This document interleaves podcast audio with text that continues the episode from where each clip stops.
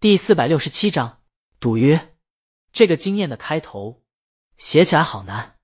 阿婆为了迷惑读者，设置了太多迷惑人的线索了。江阳暂时就不想了，怕脑袋炸了。他先把灵感记录在手机里。在江阳离开后不久，庄奇就到了超市。他来跟超市老板签合同的，顺便还有每天的排练计划。既然加入乐队，成为了乐队一员，自然要按乐队的排练来。庄奇提醒超市老板，这些排练计划是锦鲤工作室的工作人员制定的，可能会累一些，而且还会不定期考核。他以前就提醒过超市老板了，现在再次提醒。就江阳那关可能挺好过的，但锦鲤工作室那一关不会，因为李清明知道江阳纠结的点在哪儿，然后把江阳难以两全的地方补全。超市老板这边刚签字，那边咖啡、茶点等就送到了。庄奇他们出去帮忙，送到了片场和话剧团。江阳在片场招待了大家以后，上到话剧团，递给午休一杯咖啡。午休就是江阳也不知道自己怎么忽悠来的话剧导演。不过，午休送茶叶女钱这事儿都干得出来，江阳觉得忽悠他过来好像也不是什么难事。现在文老师忙，午休暂时负责《十二怒汉》的话剧排练。他接过江阳的咖啡。让大家都休息一下。话剧这边跟片场不一样，片场是老戏骨，话剧这边挑大梁请的老话剧演员外，最多的还是话剧团原来的演员班底。江阳还是希望话剧团多培养自己的人，没办法，他就这点爱好，喜欢台词好的。江阳问午休怎么样，午休竖起大拇指，牛皮。他离家出走就是为了在话剧上战胜他妈。从而摆脱他妈的控制，而投奔江阳是因为江阳的鸟人确实不错，有写出好剧本的潜力，还有他实现目标的舞台。但午休万万没想到，这孙子上来就丢了个王炸。十二怒汉，这本子绝了！午休至今记得看到这剧本的时候，头皮发麻的那种感觉，当时就有种一定要不辜负这剧本，把这话剧拍出来的冲动。他甚至觉得。这本子比《十二公民》电影的剧本还要原汁原味，还要有戏剧张力。只要排出来，在演技和舞台表现上不太拉胯，那绝对是能躺在功劳簿上睡大觉的经典话剧，经典到可以给他妈一个脑震荡一样的震撼。只可惜，文老师才是这部戏的导演。严格来说，这部话剧算不上他的成绩，所以午休给他妈的震撼还得往后稍稍。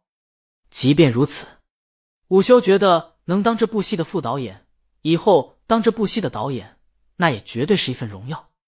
午休，这本子你是怎么想出来的？嗯，江阳说：“我岳父搞法律的。”他提醒午休，以后记者采访的时候，凡是问到剧本的，你都说我受到了我岳父的启发。你这马屁拍的！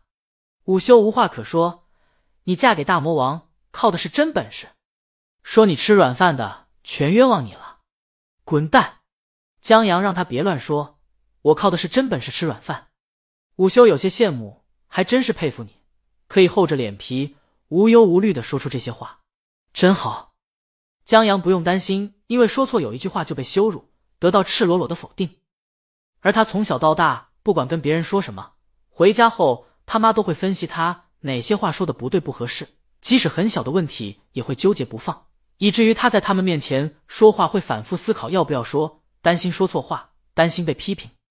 午休觉得是底气不一样吧？江阳不论说什么，在他老婆那儿得到的都是肯定；他不论说什么，在他妈得到的大部分都是否定。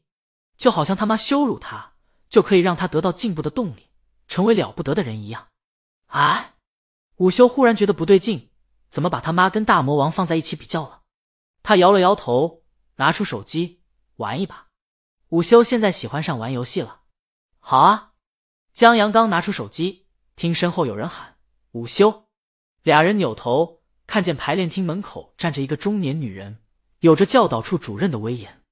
姐，午休站起来，过来。午休他姐说话的语气也有教导处主任那让人不敢拒绝的魔力。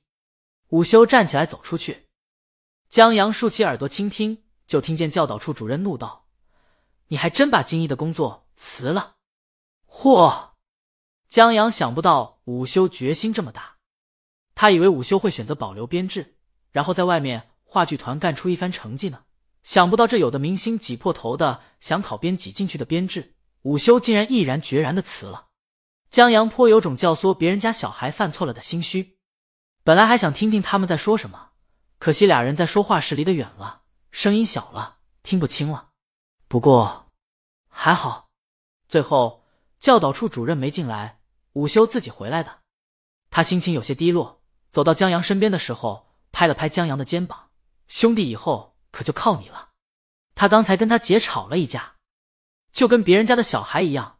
他姐姐从小到大都是他学习的对象，也是他妈用来打压他的工具。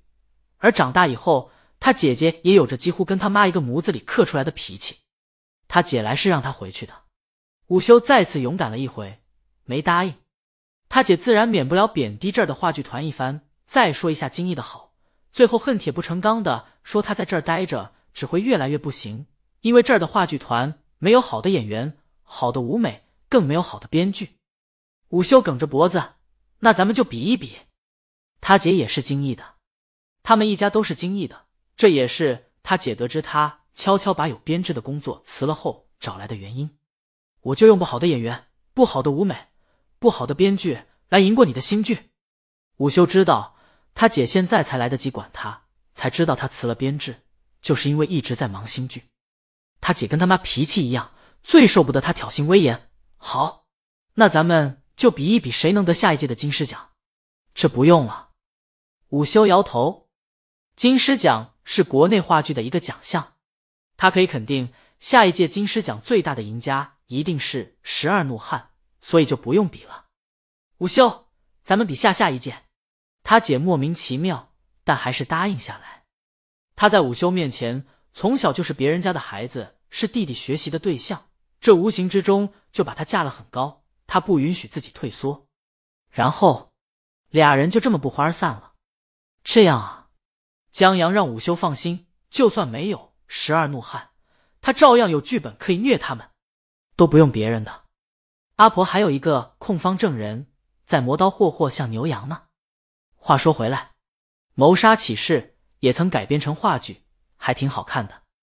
江阳记起他在干杯网站上还看过一些零星片段呢。江阳有了那些片段的画面，又有了点灵感。他站起身，向午休挥了挥手告别，离开了话剧团。